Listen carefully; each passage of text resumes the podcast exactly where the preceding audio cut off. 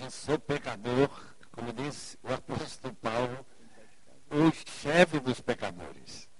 E é sobre isso que a gente quer falar nesta manhã. Sobre a justiça que Deus nos deu em Cristo. A santificação que Ele nos deu em Cristo.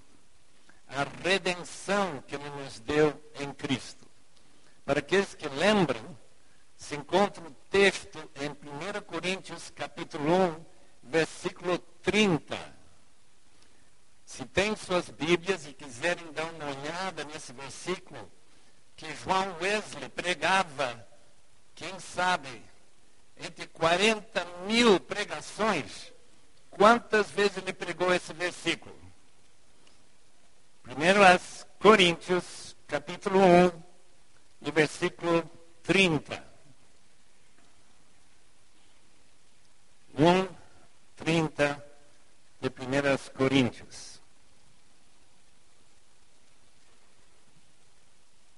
É, porém, por iniciativa dele que vocês estão em Cristo Jesus, o qual se tornou sabedoria de Deus para nós, isto é justiça, santidade e redenção, para que, como está escrito, quem se gloriar, glorie-se no Senhor. Outro texto bem semelhante se encontra em capítulo 6, e versículos 9 a 11. Vocês não sabem que os perversos não herdarão o reino de Deus. Não se deixem enganar. Nem imorais, nem idólatras, nem adultos, nem homossexuais passivos ou ativos, nem ladrões, nem avarentos, nem alcoólatras, nem caluniadores, nem trapaceiros herdarão o reino de Deus. Assim foram alguns de vocês. Assim foram alguns de vocês. Mas vocês foram lavados, foram santificados, foram justificados no nome do Senhor Jesus Cristo e no Espírito de nosso Deus. Antes de nós meditarmos sobre esses textos, Gostaria que os irmãos orassem comigo. Os irmãos sabem que nós não podemos fazer nada sem primeiro orar. Quer dizer, como nós sabemos a palavra de Jesus, sem Ele nada fazemos que vale a pena fazer. Tudo que fazemos tem que ser para a glória dele. E para Ele ser glorificado, aquilo que os irmãos vão pensar nos próximos minutos, precisamos pedir a operação do seu Espírito em cada mente, em cada coração, e especialmente comigo. Por isso eu queria sua cooperação nessa oração.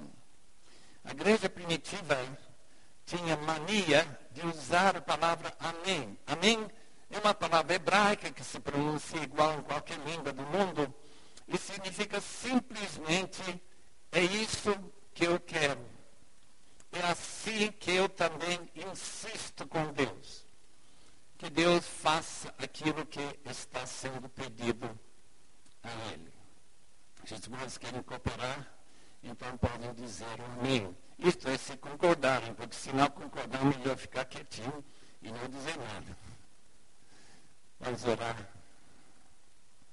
Senhor, nós somos profundamente agradecidos por tudo que tens feito por nós. Sem ti, Senhor, nossa vida seria vazia, como espaço, sem propósito, sem razão de ser. Mas com tua graça, tu revelaste a razão da nossa existência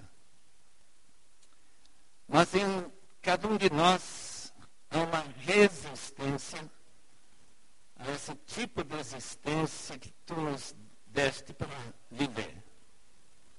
Portanto, te pedimos que nesta manhã tua palavra possa falar alto, gravar profundamente, para que haja mudanças renovação da mente, coração cheio de ansiedade, Senhor, e fome pela justiça que tu queres que nós vivamos. Abençoe cada um. Abençoe, oh Deus, cada criança, cada adulto, cada idoso. Abençoe, Senhor, todo, cada casal, cada família, com esta vida nova em Cristo. Esta vida de justiça, de santidade e de redenção. Te rogamos em nome do Senhor Jesus. Amém. Num vagão de Londres, mais ou menos 100 anos atrás, uma jovem do Exército de Salvação,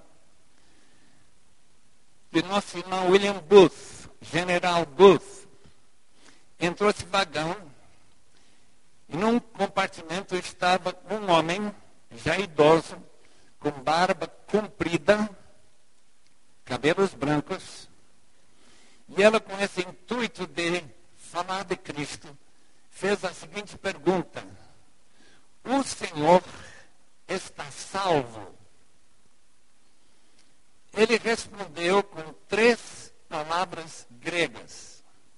Se irmãos querem pegar essas palavras, é só lembrar aquilo que vou ler para os irmãos agora. Três palavras gregas que ele falou para aquela moça do exército de salvação. A sua pergunta foi: Primeiro, se sou mesmene. Isto é, se já fui salvo. Número dois, se sou do menos. Será que estamos sendo salvos?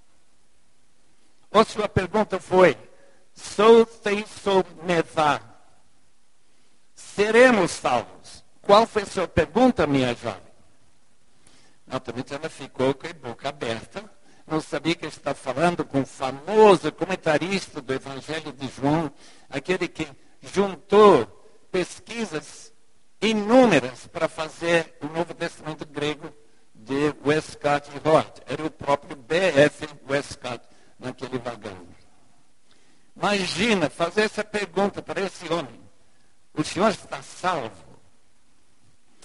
O que eu quero notar é que essa pergunta, você está salvo, precisa justamente tomar a sério estas três palavras, ou estes três tempos sobre a salvação. Porque são bíblicas, são paulinas. Eu já fui salvo, Efésios 2, 8. Tendo sido salvos pela graça, através da fé, temos paz com Deus. Temos sido salvos. Algo que aconteceu no passado e tem seu efeito no presente. Segundo, estamos sendo salvos, 1 Coríntios 1, 18, nós que estamos sendo salvos, 2 Coríntios capítulo 2, 15, nos que estão sendo salvos, tempo presente contínuo. E finalmente, Romanos 5, versículo 9 e também versículo 10, que seremos salvos pela sua ira. Esses três tempos do verbo salvar têm muito a ver com esses três termos que nós lemos em 1 Coríntios capítulo 1, versículo 30 justificados, santificados e redimidos. Justificação, algo que já aconteceu conosco quando recebemos o Evangelho, quando nós cremos em Cristo. Recebemos pela fé. Santificação é um processo contínuo. Essa transformação de nossa mente nossa maneira de viver ao longo dos dias, meses, anos que nós vivemos a vida cristã. E redenção diz respeito ao maravilhoso futuro, quando nossos corpos levantados dentre os mortos, arrebatados para o encontro com Jesus nos ares, voltando para reinar com ele aqui na terra. Três tempos: justificação, santificação, redenção. Agora, pergunta: que significa justificação no passado? Quando Lutero, que era muito preocupado com sua salvação, Martinho Lutero, 500 anos atrás, ele estava vivo. Ele estava lutando com essas perguntas relativas ao que foi característica da reforma. Isto é, como que eu devo entender Romanos 1,17? A justiça de Deus é revelada no Evangelho. Mas que justiça? Porque ele tinha ouvido, depois da Idade Média, que a justiça é a justiça que Deus requer de nós.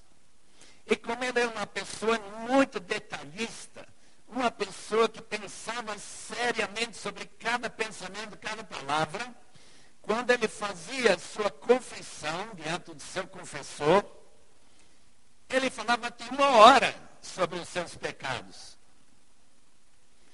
Ele frustrou seu confessor. Ele diz, olha, Lutero, Martinho, vai lá e peca um pecado sério. Daí venha confessar. Não vai tentando falar de todos os pensamentos errados, uma falha sua, omissão sua toda durante uma hora. Isso não ajuda Lutero nem um pouco. Ele se entendeu claramente que qualquer justiça que a gente faz está misturado com injustiça, pecado. A doutrina oficial católica é quando a criança é batizada, essa criança não tem mais pecado original. Os pecados cometidos depois do batismo vão ser pagos. Pagos por quem? Pelo próprio pecador. Havia as potências ou penitências, lá vem o purgatório. Eu estive em Roma, ih, quantos anos atrás?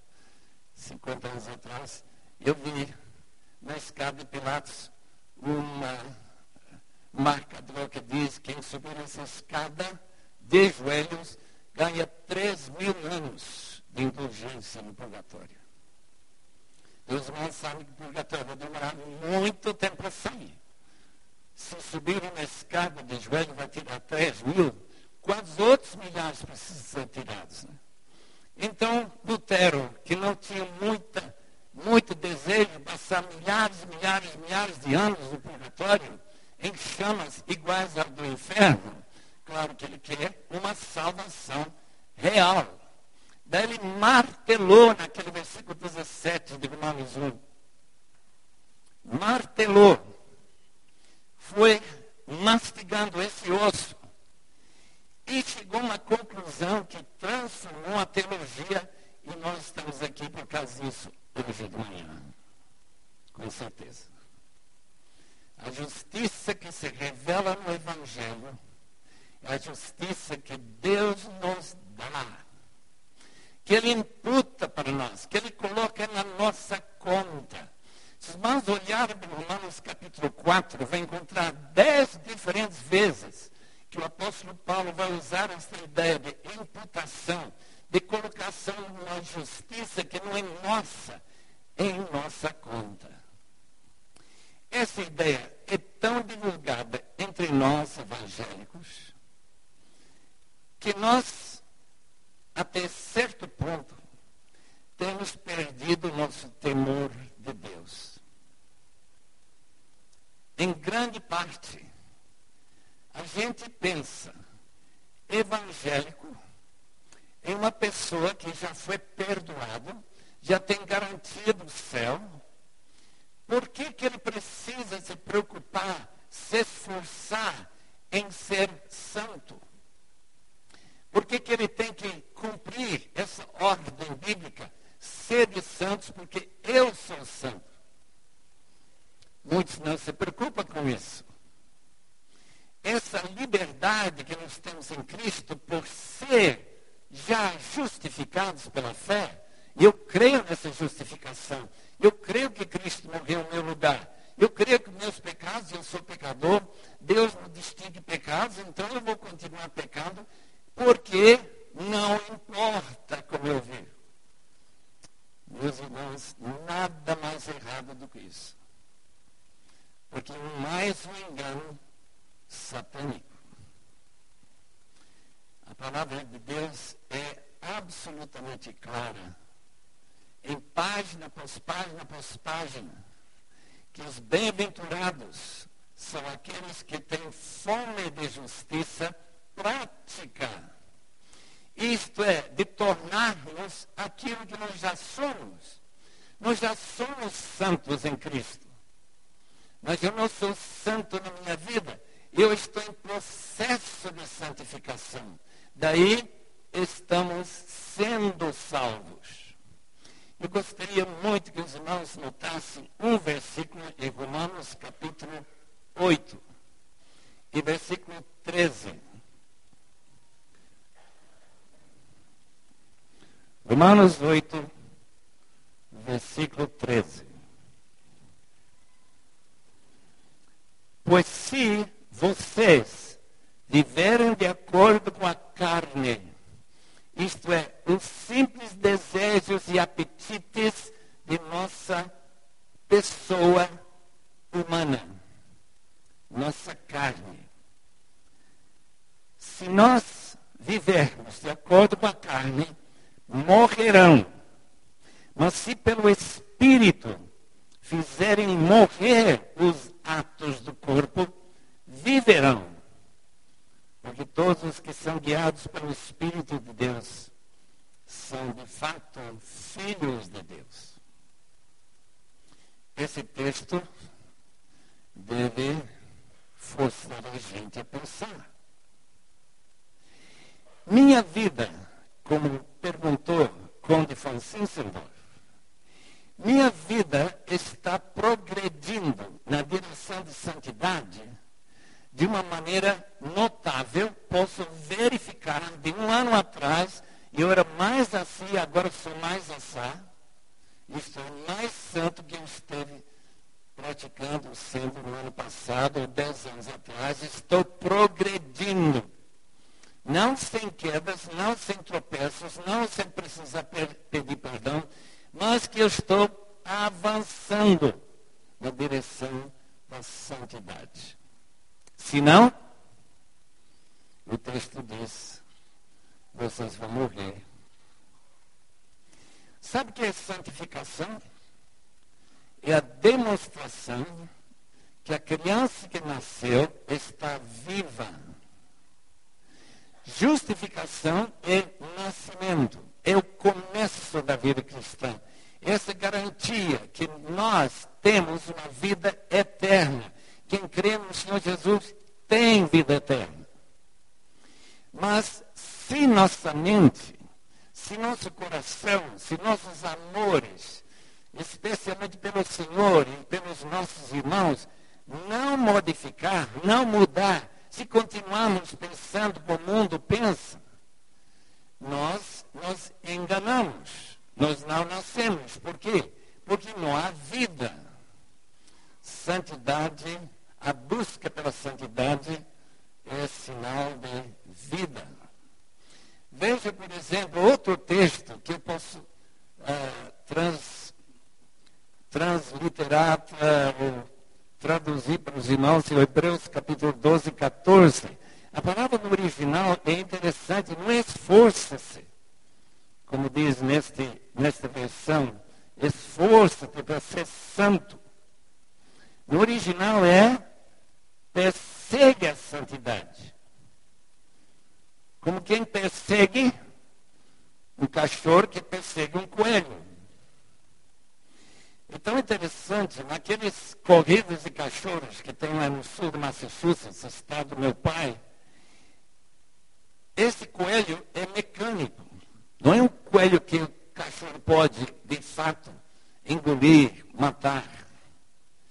E ela dá um circuito, dá uma corrida como esses cavalos.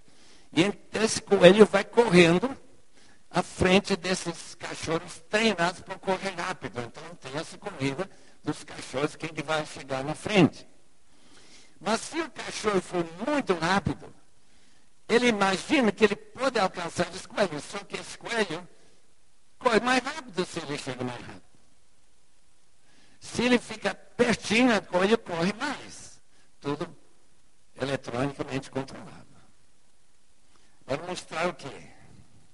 Qualquer avanço que eu faço na busca pela santidade, eu nunca alcanço a verdadeira perfeição. Sempre há mais para buscar, perseguir a paz com todos e a santificação, sem a qual ninguém verá o Senhor. O texto diz que o segredo não é chegar no mosteiro, não é sofrer se açoitando, como alguns monges faziam na Idade Média. Não é fazer peregrinações para Jerusalém. Você é batizado no Rio Jordão. Nada disso ajuda. O que ajuda, diz o texto de Romanos, capítulo 8, versículo 13, é: se pelo Espírito fizer morrer esses atos, essas decisões erradas, nós viveremos. Mas eu já tenho vida. Eu não preciso me preocupar. Essa atitude é de uma pessoa que não tem vida é fome de justiça, é perseguir a santidade, que é fundamental. É importante que nós comecemos a produzir o fruto do Espírito. Todo mundo conhece aqui Romanos, a melhor Gálatas 5, 22 e 23. Dá uma olhada nesses versículos, porque ali se vê que o fruto do Espírito cancela certos atos da nossa carne, de nossa natureza normal adâmica. Veja aqui, eu vou ler, em primeiro lugar, amor. Esse é o fruto do Espírito. O que, que o amor mata?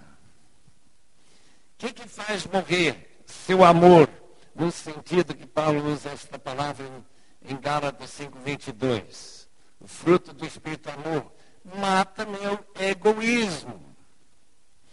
Todos somos egoístas naturalmente. Eu fiquei impressionado com Juan Ortiz, da Argentina, quando ele falou sobre seus filhos. Quando eles tinham visita, eles tinham Coca-Cola. Estava lá na mesa, já os copos com Coca-Cola. Entra duas, três crianças. Ah, meu copo não está cheinho, como o fulano. Meu corpo está com menos. E começa a gritar. O que, que, é isso?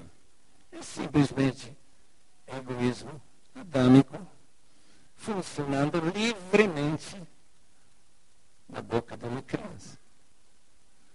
E ainda que nós não vamos gritar se nossa Coca-Cola tem um centímetro menos ou mais, a criança age naturalmente tal como ele nasce. Primeira coisa, então, é matar com amor nosso egoísmo. Se toda ação, todo ato realmente motivado pelo amor de Deus derramado no nosso coração, a mudança será notável. Número dois, a alegria, fruto do Espírito, acaba com o quê?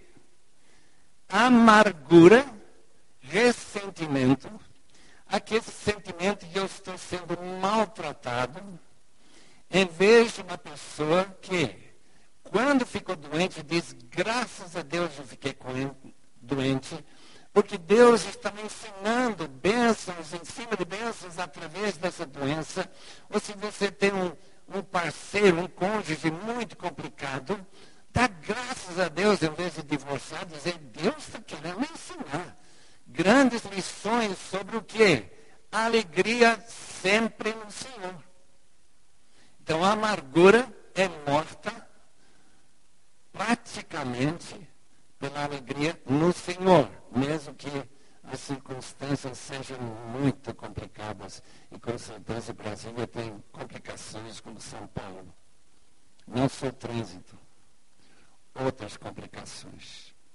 Número 3. Fruto do Espírito é paz. Seu coração está cheio de paz? Que, que precisa ser morto? Fazer morrer pelo Espírito.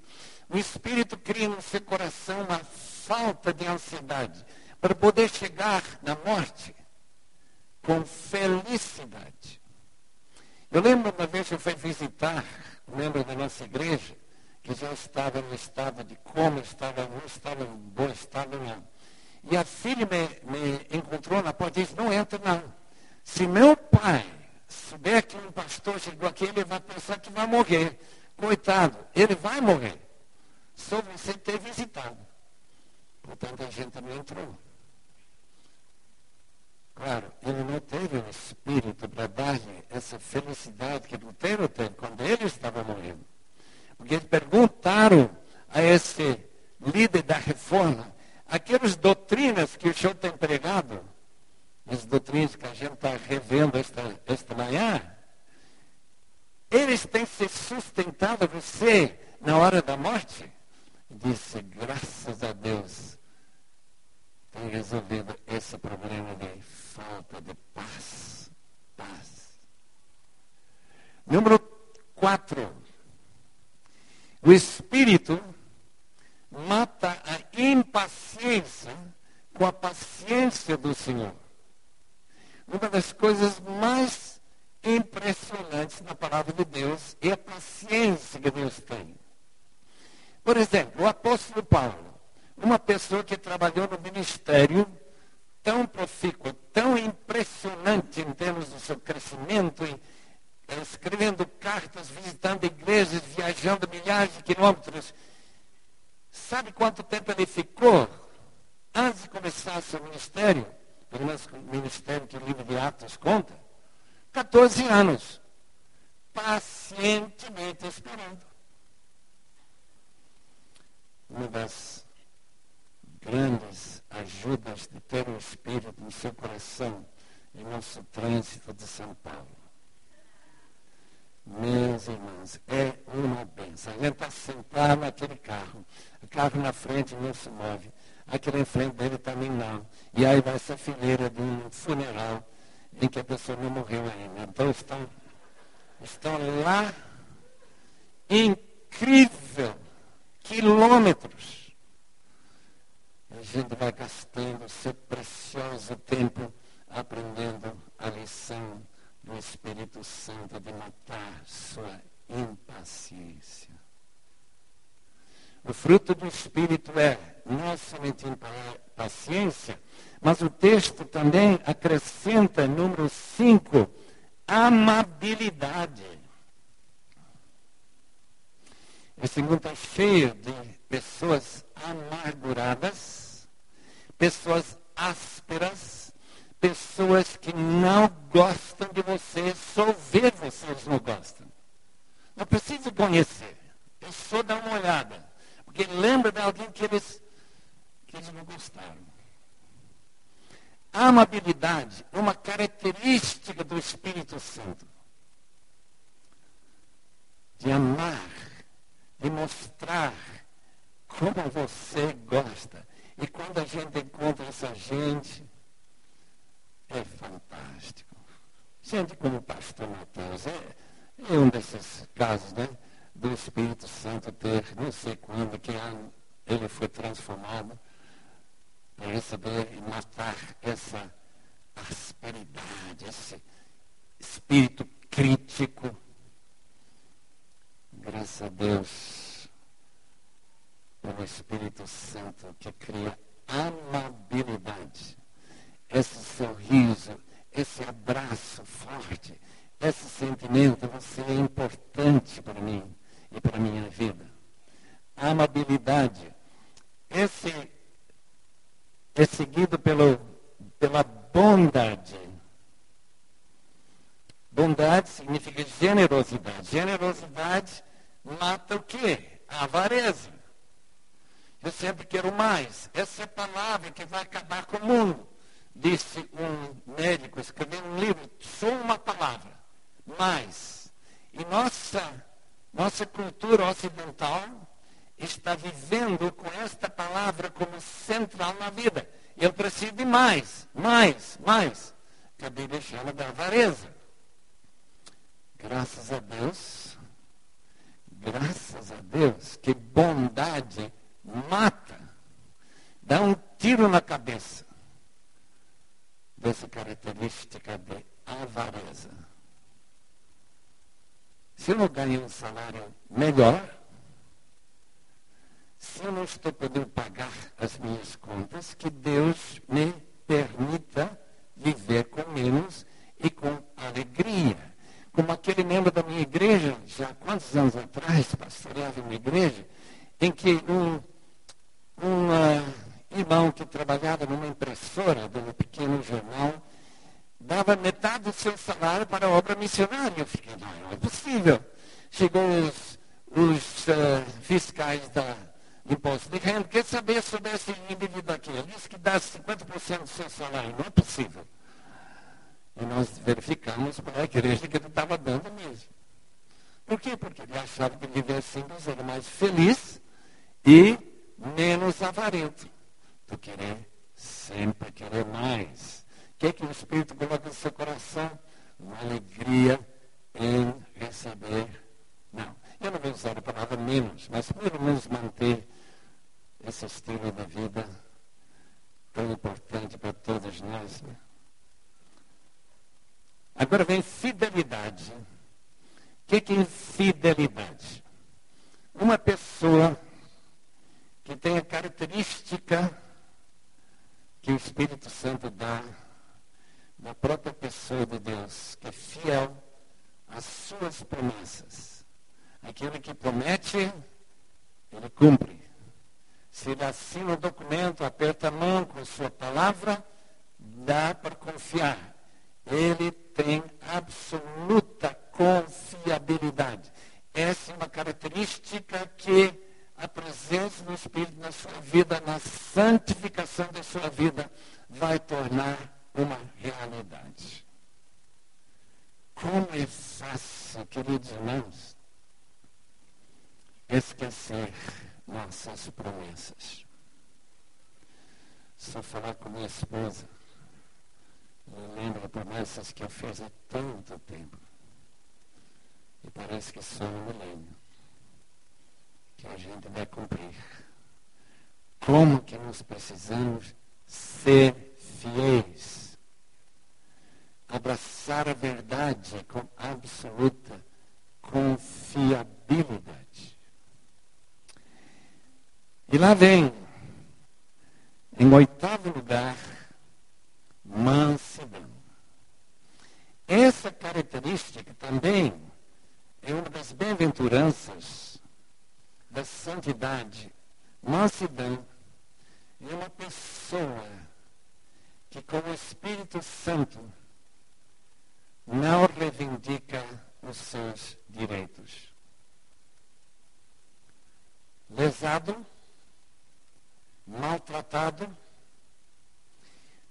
nós fomos perseguidos por alguns borrachos não tem nada a ver com esse bicho aqui da praia.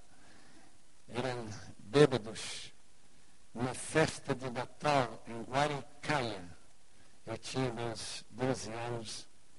Eles vêm correndo atrás de nós, deu um golpe na cabeça aqui. Eu vi várias estrelas voando lá. E foi uma grande bênção para mim. Por quê? Porque eu não morri. Não bateu forte o suficiente para morrer. E uh, eu lembro que a turma de crentes que saíram daquela festa em, de Natal em Guaricaia quis processar essas pessoas creio que meu pai dissuadiu, falou, não, não. O Espírito Santo nos indica que nós devemos amar nossos inimigos e fazer o máximo para que eles entendam que nossos direitos não são para revanche, não é para vingança, não é nada disso. Deixar tudo nas mãos do Senhor. Em último lugar, o Espírito mata essa falta de domínio próprio. Os irmãos entendem muito bem que todos nós temos hábitos que precisam ser dominados. Talvez o hábito de dormir tarde, de modo que não tem tempo para chegar a Deus de manhã, lendo sua preciosa palavra, meditando nessa palavra. Resultado, seu dia, seu dia cheio de problemas e dificuldades em que parece que Deus está bem distante. Talvez seu hábito, queridos irmãos, quantos hábitos de não comer direito, não fazer exercícios, quanta coisa que nós precisamos mudar.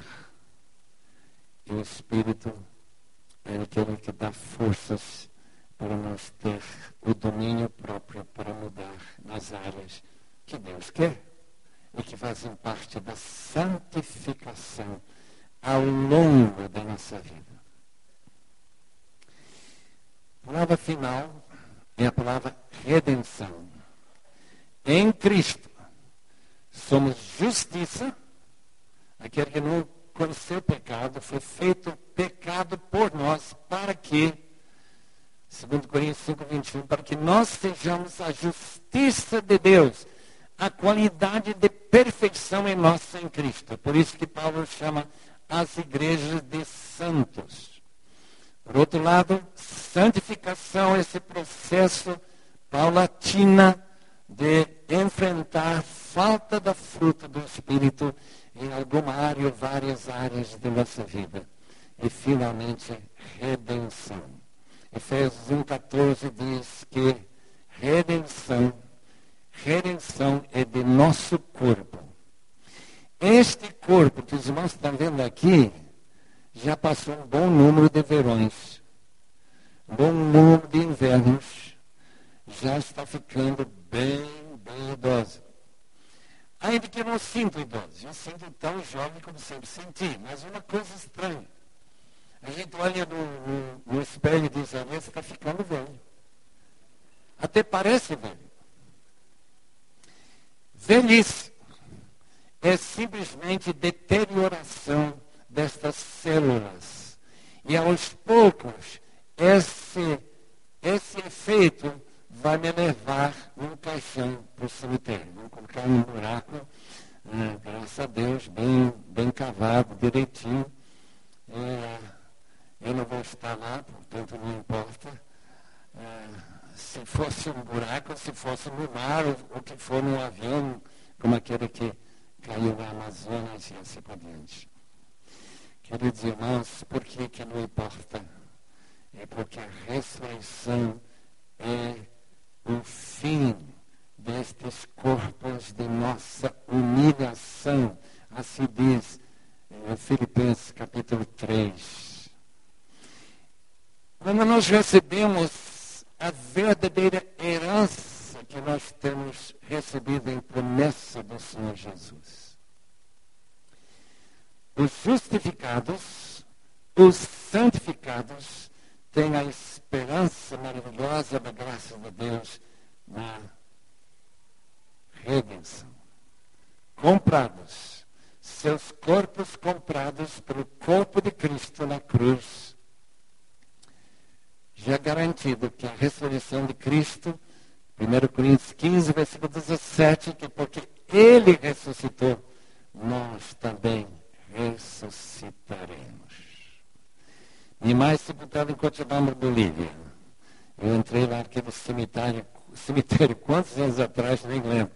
Deve ter sido em 85. Eu entrei lá, vi, vi o nome dela naquele túmulo. Naturalmente, não tinha ideia que seria a última vez que iria ver, mas Deus foi bondoso e ver pelo menos onde ele foi enterrada. Meu pai está em Bradenton, Flórida, mas está em São Marco. Todos nós, todos nós, se Cristo não voltar nos próximos 100 anos, todos nós estaremos deitados, bem tranquilos. Mas, ao tocar da última trombeta, lá se levantarão todos que conhecem a Cristo com a ressurreição de vida. Maravilhosa vida. O importante é que esta vida que estamos passando agora, estes dias, vão marcar a profundidade de sua felicidade nessa vida futura. Uma outra maneira de ter galardões, não haverá inveja no céu, mas uma coisa haverá. Haverá felicidade maior para aqueles que mais viveram nesta busca pela santidade. Que viveram mais amavelmente, que viveram mais pacientemente, pessoas que viveram mais fielmente, aqueles que viveram do nosso domínio próprio. Deus, na sua graça, tem uma aguinha.